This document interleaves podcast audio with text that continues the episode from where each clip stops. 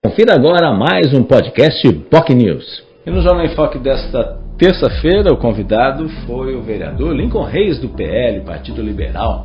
Ele falou aí do seu projeto de lei que vai ser votado em segunda discussão na Câmara nesta terça-feira, justamente que prevê aí que pais e responsáveis possam receber, ao invés de licitação por parte da Secretaria de Educação para o material escolar e também uniformes escolares, que eles tenham um cartão.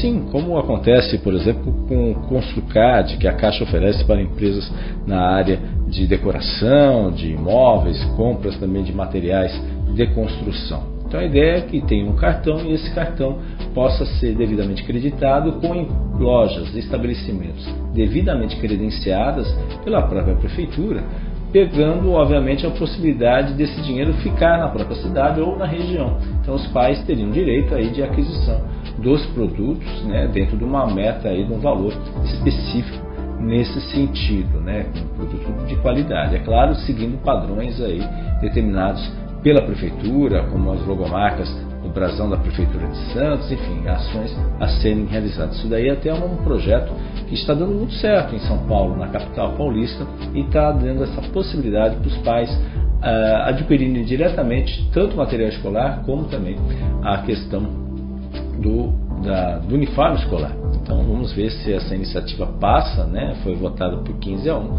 eh, na primeira discussão, vamos ver se passa hoje na Câmara. Passando na Câmara, a tendência, obviamente, é que seja aí discutida com o Executivo se será ou não sancionada. O próprio vereador disse que ainda não conversou com a secretária de Educação, Cristina Barleta, sobre esse assunto, mas pretende, obviamente, discutir com ela a forma como isso pode acontecer também nesse sentido. Enfim, um tema aí que pode ajudar aí a ampliar aí o leque de possibilidades aí é, que o vereador colocou aí e essa proposta será discutida em segunda votação na sessão desta terça-feira lá na Câmara de Santos. Quem quiser acompanhar, basta acompanhar pelas redes sociais da, da própria Câmara Santista. Né? Enfim, vamos aguardar aí os acontecimentos. O vereador também falou aí que defende a questão do subsídio também às vans que fazem trajetos, especialmente nos morros de Santos. Hoje são 51 autolotações, né? então para ele nada mais justo do que a fatia de um milhão e meio de reais do subsídio que seja efetivamente também transferida para as empresas que fazem auto, o serviço de autolotação percorrendo aí os, os, morros de Santos. Enfim, isso não acontece porque a legislação não prevê esse tipo de iniciativa para as autolotações. Então a possibilidade também é se discutir isso no próprio contrato que vai ser que deve ser refeito, deve ser reanalisado a partir de maio, o contrato que a prefeitura, especialmente a CT de Santos, fará aí com a empresa de, de, transporte municipal, uma nova licitação ou ampliação do contrato, aí uma oportunidade de se discutir isso daí. Né? O vereador disse que uma audiência pública deverá ocorrer ainda nos próximos dias para discutir, entre outros temas, o novo contrato sobre a empresa de transporte municipal. A gente espera também que isso seja discutido em relação, por exemplo, já que a tarifa é, custa 5,25, mais cara que a tarifa intermunicipal. Há ainda o subsídio de 1 milhão e meio de reais por mês que a prefeitura desembolsa para a questão do transporte, a gente espera também que haja melhoria da qualidade do serviço oferecido, porque muitos pontos também previstos no contrato não estariam sendo cumpridos pela própria empresa, como por exemplo dispor ônibus eh, para a população. Algumas linhas, infelizmente, no período noturno, após as nove da noite, por exemplo, simplesmente desaparecem. Não existe mais ônibus em determinadas linhas. Basta quem puder acompanhar uh, o portal que a própria empresa oferece, quanto tempo falta, e se a pessoa quiser, ela fiscaliza, ela pode ver quantos ônibus tem. Às vezes tem linhas com um ônibus só, ou dois, máximo três ônibus nesse sentido.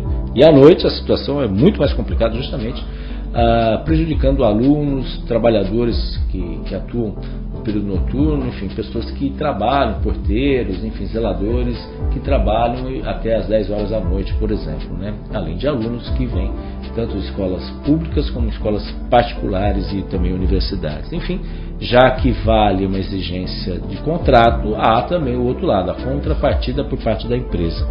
O vereador também falou sobre as faltas de água que acontecem em vários pontos da cidade de Santos, nos morros, na zona noroeste, já fez várias e vários requerimentos a respeito aí de falta de água em áreas como Caminho São Sebastião, Vila Pelé, Morro do Saboó, Morro do Pacheco, Vila Progresso, próprio Santa Maria, lá no fundão do Santa Maria, enfim, que já até fatos de uma semana sem água, por exemplo, que o vereador reclamou e falou isso e usa a, a, o plenário da Câmara para debater esse tema. Ele, ele ele acha que efetivamente é importante aí a empresa se posicionar sobre esse assunto. Falou também sobre outros temas importantes, como o projeto que vai ser discutido hoje na Câmara, um projeto um tanto quanto polêmico, que prevê aí a instalação de câmeras nas guardas municipais. Exemplo que aconteceu com a Polícia também Militar de São Paulo. Né? O vereador é, não, não afirmou aí, disse que vai ter que ouvir ainda os pares, ouvir principalmente os guardas municipais, para discutir melhor ação sobre essa proposta que também está pautada na sessão desta terça-feira à tarde, né, sessão que começa às 4 horas da tarde.